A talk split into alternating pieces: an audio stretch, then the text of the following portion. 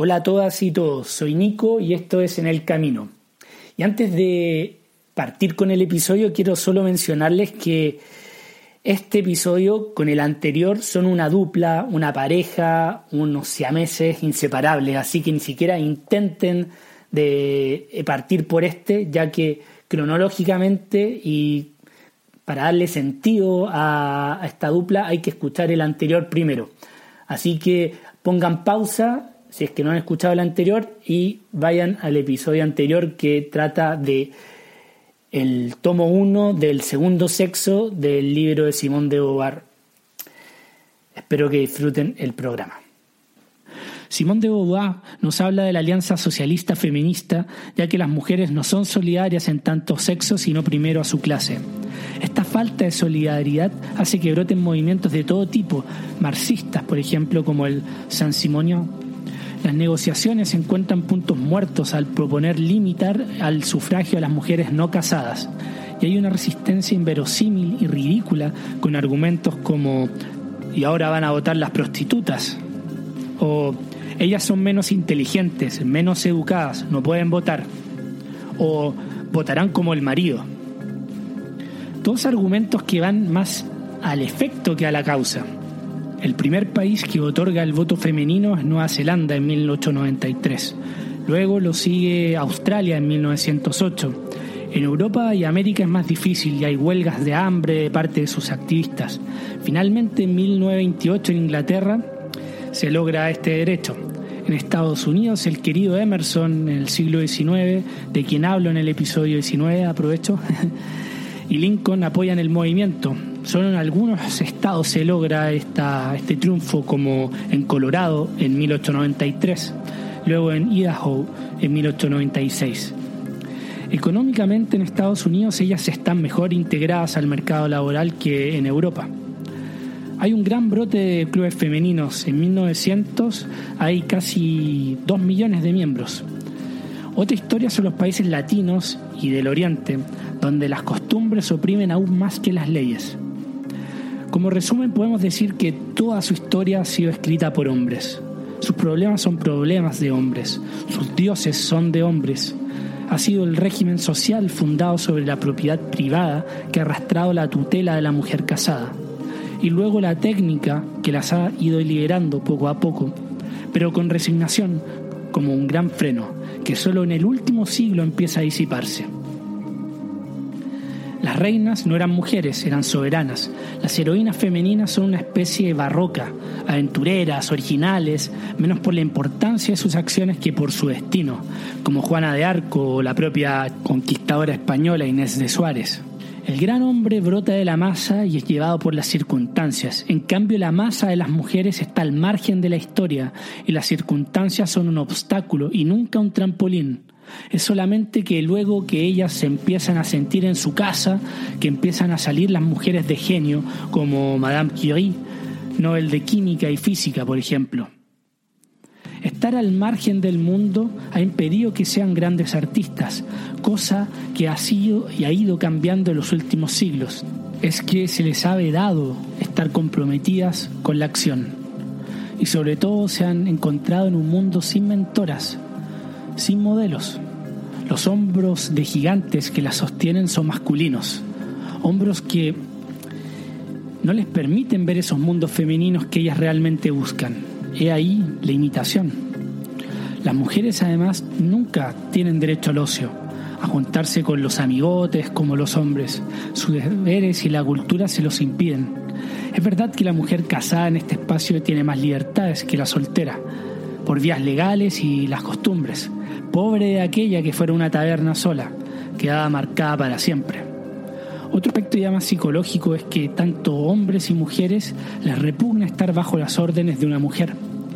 Es que como son dos castas diferentes, es más provechoso tener un jefe varón, mejor conectado y con mayor influencia, que le permite a su súbdito, o súbdita en este caso, hacerla, entre comillas, llegar, realizarse económicamente. Todavía algunas esperan al príncipe encantado, que las hará acceder a la fortuna, pero tener esas esperanzas es nefasto porque divide sus fuerzas e intereses. Esta división es tal vez su mayor limitante. porque sus beneficios son en realidad servidumbre. Su rol de mujer incubadora le hace más difícil lograr acceder a ese camino de independencia. Se necesita un esfuerzo moral mucho más fuerte en comparación al varón. Esto todavía es así.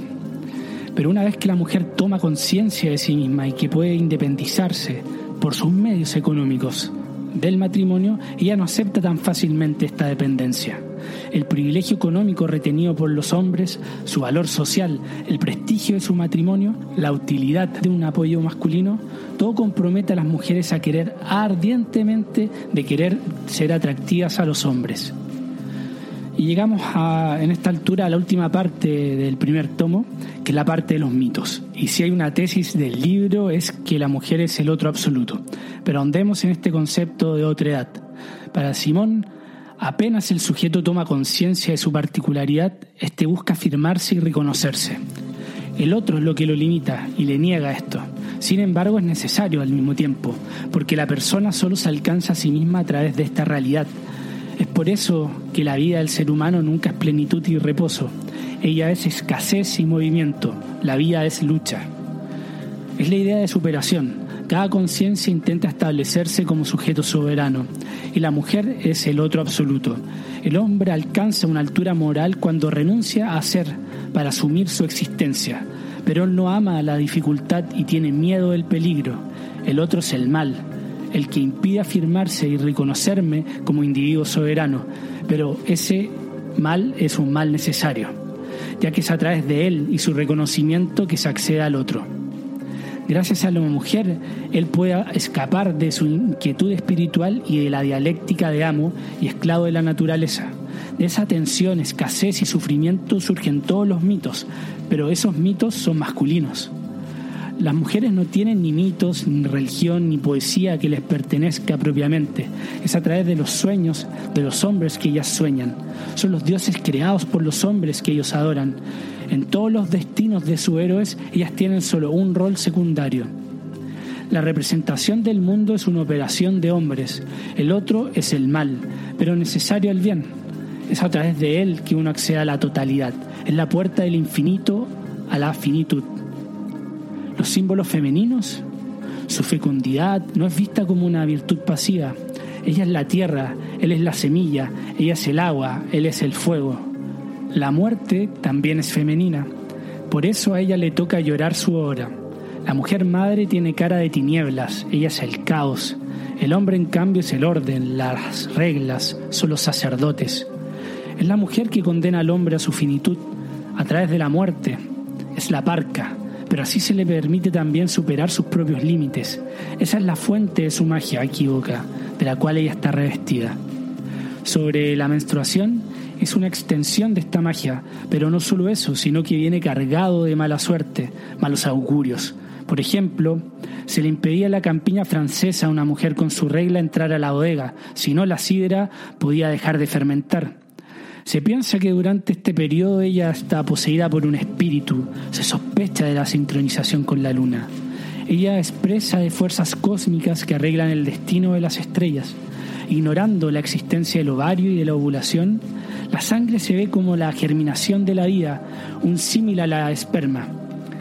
Por eso es un, es un mandamiento nunca tener sexo con una mujer menstruando. Ella está cargada de esa condición divina. Es ella la que te saca las cartas, la vidente, la inspirada, la que él lee el destino en las manos, la profeta. La virginidad es otro gran tema y un claro ejemplo de la transmutación de valores. En un inicio, al penetrar a una mujer, el hombre hacía suya la tierra que él trabajaba. También, por ejemplo, en el Tíbet era conveniente que para la noche de bodas ella haya sido ya desflorada, ya que se pensaba, si valiera alguna cosa, ya otros la habrían amado y no sería virgen. Y siguiendo esa lógica, algunos indígenas exigían que ya tuvieran hijos, como prueba, prueba aún mayor de su valía. También las vírgenes son deliberadas a extranjeros que vienen de paso o caciques iniciadores a cambio de una recompensa económica. Son estos líderes totémicos y chamánicos que pueden domar las fuerzas maléficas y proteger al esposo. En Samoa, el esposo primero desfloraba a su prometida cubriéndose un dedo con un trapo. La virginidad es recién exigida cuando el hombre considera a su esposa como propiedad. La prueba, la mayor prueba de afirmar la propiedad de un bien es impedir que otro lo utilice. Y si pensamos, las tierras vírgenes fascinan a los exploradores desde siempre, las cimas no pisadas. De ahí vienen también justamente el mito a tomar una flor, el del caballero que se mete en caminos espinosos y peligrosos para buscar y encontrar este objeto nunca antes alcanzado. Y de ahí solo luego la defloración. Por otro lado, las vírgenes viejas son vistas como matronas agrias y sospechosas. Tal vez el mayor símbolo y que se encuentra en todas las culturas es el de la metamorfosis de la mujer con la naturaleza. En ella se encuentran las estrellas brillantes, la luna soñadora, las ninfas, las sirenas, las hadas que vuelan los bosques, lagos y mares.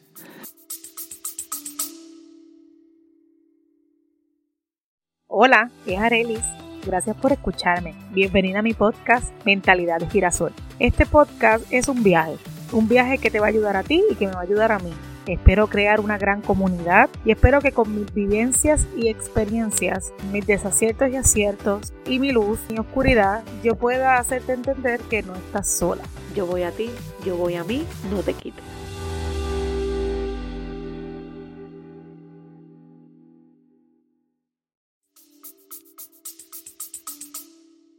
Para el marino, la mujer es un ser pérfido, difícil de conquistar y peligroso. El hombre espera, por la posesión de la mujer, obtener aquel precioso objeto que es esclavizar la naturaleza. El otro se puede encarnar perfectamente en la montaña, en el mar, así como en la mujer. Su cuerpo es toda inmanencia y todo es decoro, inclusive haciendo con esto su vida menos práctica, utilizando tacos, con pies vendados en las mujeres orientales que le dificultan así caminar, el corsé y podemos seguir así. Ella se asimila a la naturaleza con flores, pelajes, piedras preciosas, coquillajes y plumas. Ellas son modeladas por el deseo del hombre que es poseer la naturaleza. Y cuando pierde sus encantos enferma o envejece. Decimos de ella que se ha marchitado, que se ha deslavado como una planta la mujer vieja y fea no solo no es atractiva, sino que suscita un odio mezclado de miedo, al contrario del hombre que no sufre el mismo destino. Pero al ser poseída ya la mujer y toda la carga simbólica de ella no es suficiente. La unión con la mujer debilita la masculinidad del hombre, de cazador y de que va a la guerra y que dispone de tiempo ilimitado sus deseos.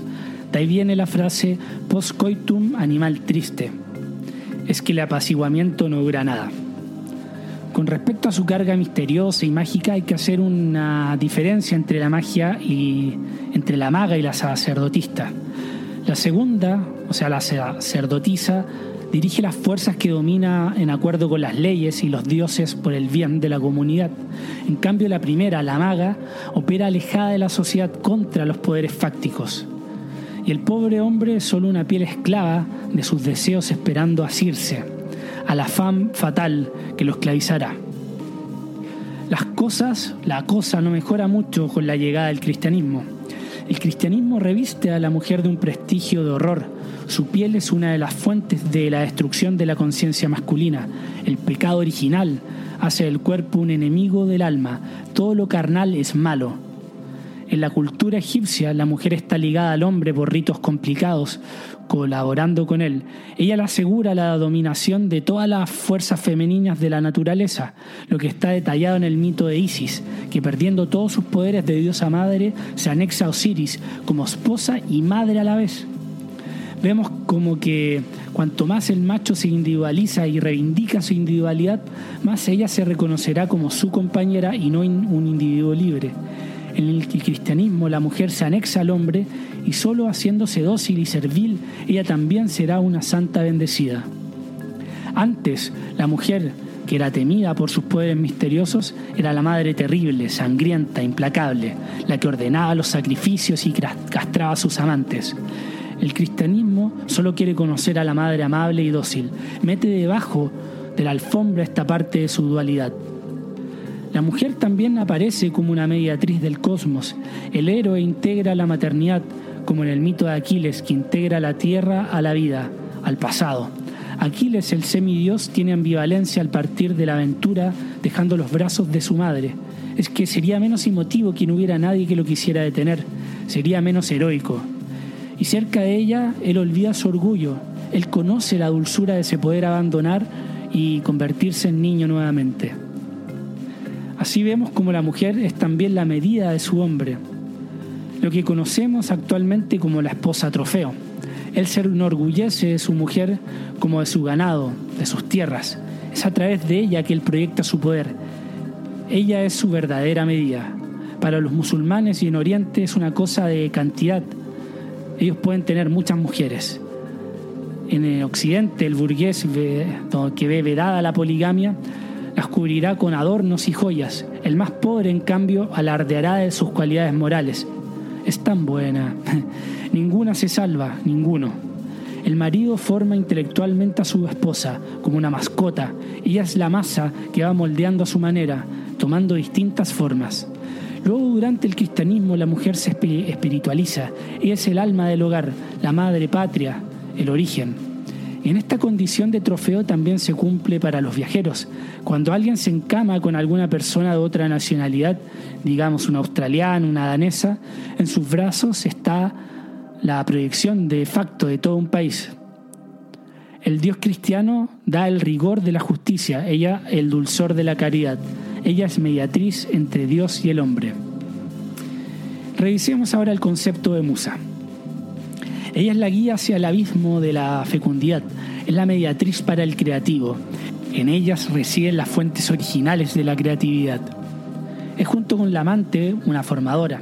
Tanto como la naturaleza, ella encarna la sociedad. Junto a la mujer, el joven se educa e inicia en el mundo, de forma individualista y aventurera. Salvar a la musa es el camino del héroe. Este mito que va desde Ulises retornando a Penélope hasta Mario Bros y la princesa. A través de ella él conoce su yo más profundo, tendrá su educación sentimental, como se explica Flaubert en aquel libro. Tesoro, presa, mediatriz, espejo, la mujer es el otro, en el que el sujeto se supera sin negarse a sí mismo. Sigamos con el adulterio. Integrada a la familia y a la sociedad, su magia se disipa. Ella no es más la presa indomable.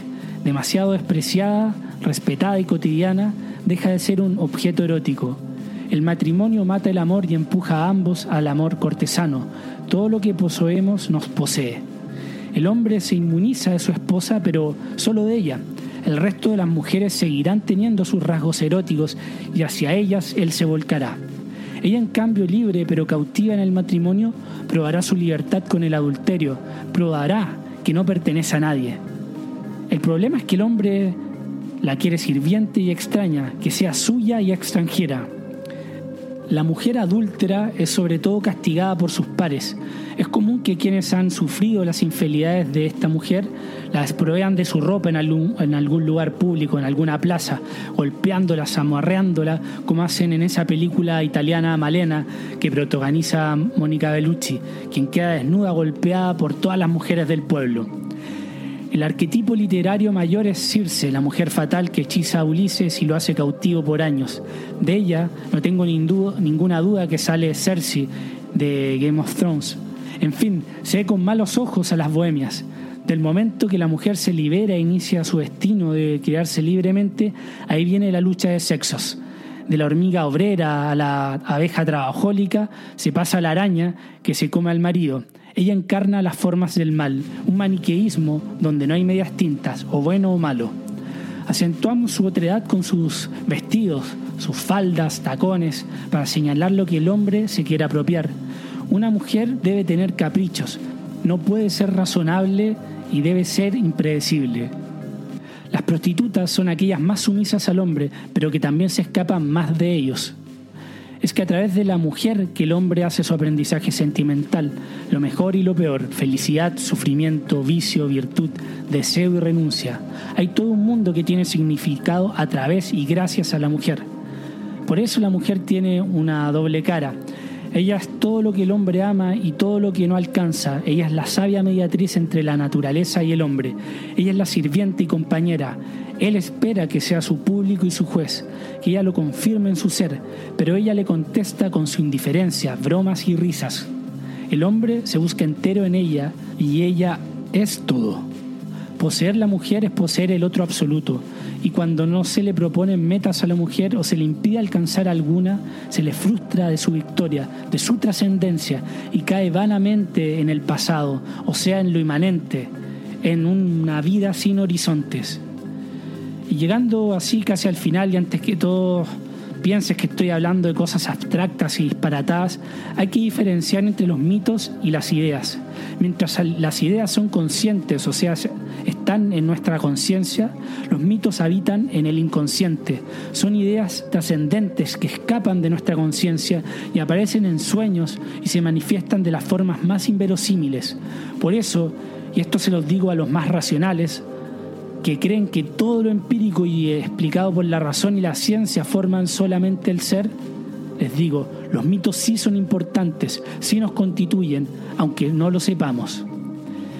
Y voy terminando con el misterio femenino. Es más fácil y perezoso llamar misterio a lo que se ignora. En vez de conocer y volcarse hacia afuera, el hombre prefiere quedarse ensimismado solo solo con sus sueños, solo con sus esperanzas, solo con sus miedos, solo con su amor, solo con su vanidad, solo con sus estereotipos y solo con su ignorancia. El otro por eso es siempre un misterio, es un puente que no queremos atravesar. El hombre también en un sentido es misterio para la mujer, pero el punto de vista de él es el absoluto, ella es el misterio y no él. Ella es sobre todo ambigüedad, dualidad. Pero la verdad es que no nos podemos definir, a nadie y ninguno. Somos lo que hacemos, no hay verdad. Por eso no podemos decir nada de la mujer genérica. El ser humano no es nada, es la nada. El intercambio entre hombre y mujer en el contexto económico es por amor o por interés. Por amor o por piedad. Y no pienso solo en la nobleza que busca perpetuar sus poderes con esas alianzas de sangre. Esto todavía ocurre también entre inmigrantes que se casan con personas solo por, por una visa, el amor de su visa, escuchado por aquí. Digo esto para reforzar el punto. Me desvío y ya voy terminando. El misterio está anclado en el otro absoluto. El misterio nunca es más que un espejo que intentamos cernir, tamizar, modificar. De hecho, el mito de la mujer misteriosa es un lujo. Ese mito para el hombre de la clase obrera no tiene sentido. Ella sí es su par, con quien trabajan codo a codo. Pero es a través de los mitos y de su repetición en la religión, en tradiciones, en el lenguaje, en la cultura, en la música, canciones, cantos, cuentos, que estos penetran hasta en las existencias más doblegadas por la materialidad. Rechazar los mitos no es destruir la relación dramatical entre sexos, sino demandar conductas y sentimientos que sean fundados en la verdad. La mujer se ha hipertrofiado al ser dejada en la esclavitud, perezosa, sin ocupación ni armas más que su sexo. Pero todo eso es temporal, es falso. La mujer no deja de ser erótica por trabajar o no usar falda. Otro erotismo tiene que nacer, el que seguramente engendrará otros mitos, el de la mujer autónoma, con mayúscula. Hasta la vuelta, chao.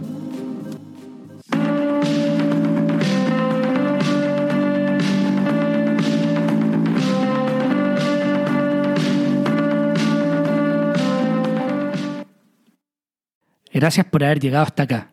Si valoras el programa y no quieres perderte ningún episodio, puedes seguirlo en Spotify y dejar una reseña, que me ayuda un montón para ser encontrado más fácil en el motor de búsqueda. Para donaciones, contacto y más contenido, pueden entrar al sitio enelcaminopodcast.com y seguir las redes sociales de En el Camino Podcast en Instagram y Facebook, además de Nico Vergara y en Twitter. Gracias por aventurarte en el camino.